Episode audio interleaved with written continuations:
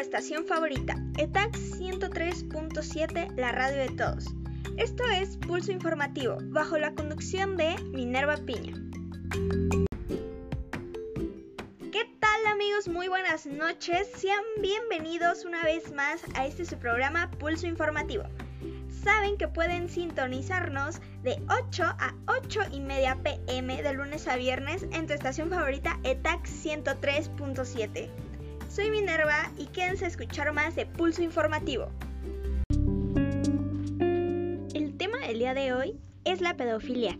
Y sí, ya sé que muchos de ustedes puede que se espanten o no crean que existe, pero la realidad es que los niños están sufriendo de una pandemia oculta de abuso y negligencia infantil. ¿Sabían ustedes que cada año se registran 6.6 millones de casos de pedofilia en el mundo y que solamente el 3.2 millones se les da una solución? Pero, ¿qué es la pedofilia? El término pedofilia se le atribuye a una persona adulta que siente atracción, le causa excitación o abusa sexualmente de un menor, generalmente entre los 6 y 13 años de edad.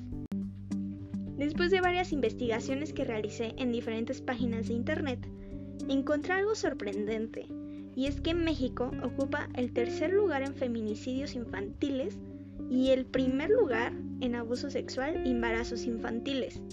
En el 2015 ocurrieron 50 feminicidios infantiles, mientras que en el 2016 fueron 53, en el 2017 se registraron 65 y en el 2018 se contabilizaron 86 a nivel nacional.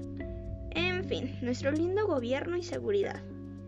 Para darles un mejor ejemplo, realicé una entrevista a una persona que nos va a contar su testimonio. Vamos a escucharla.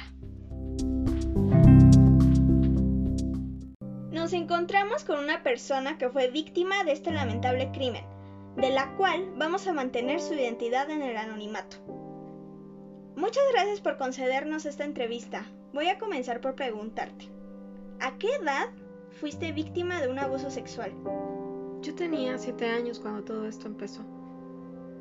¿Y cómo empezó el abuso en tu caso? Bueno, pues yo tenía que estar en una casa donde me cuidaban porque mi mamá tenía que trabajar. Entonces, en esa casa, la persona que estaba ahí, el esposo de esta señora, fue el que empezó a abusar de mí. ¿Y por qué no se lo contó a alguien? Me daba miedo que no me creyeran o que hubiera otras consecuencias. ¿Cómo ha influido esta lamentable experiencia en tu vida?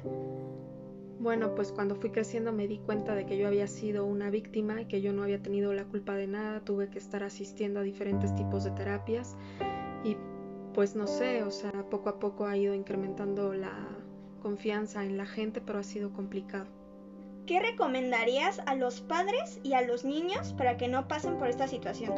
Que platiquen mucho y que se den toda la confianza para que le crean a sus hijos.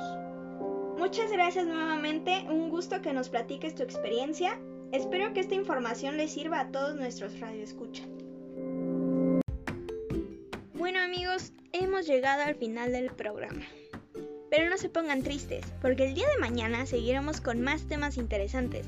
Así que no se pierdan su programa favorito en ETAC 103.7, la radio de todos.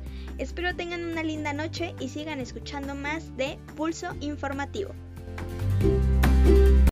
Estás en tu estación favorita, ETAC 103.7, la radio de todos. Esto es Pulso Informativo, bajo la conducción de Minerva Piña.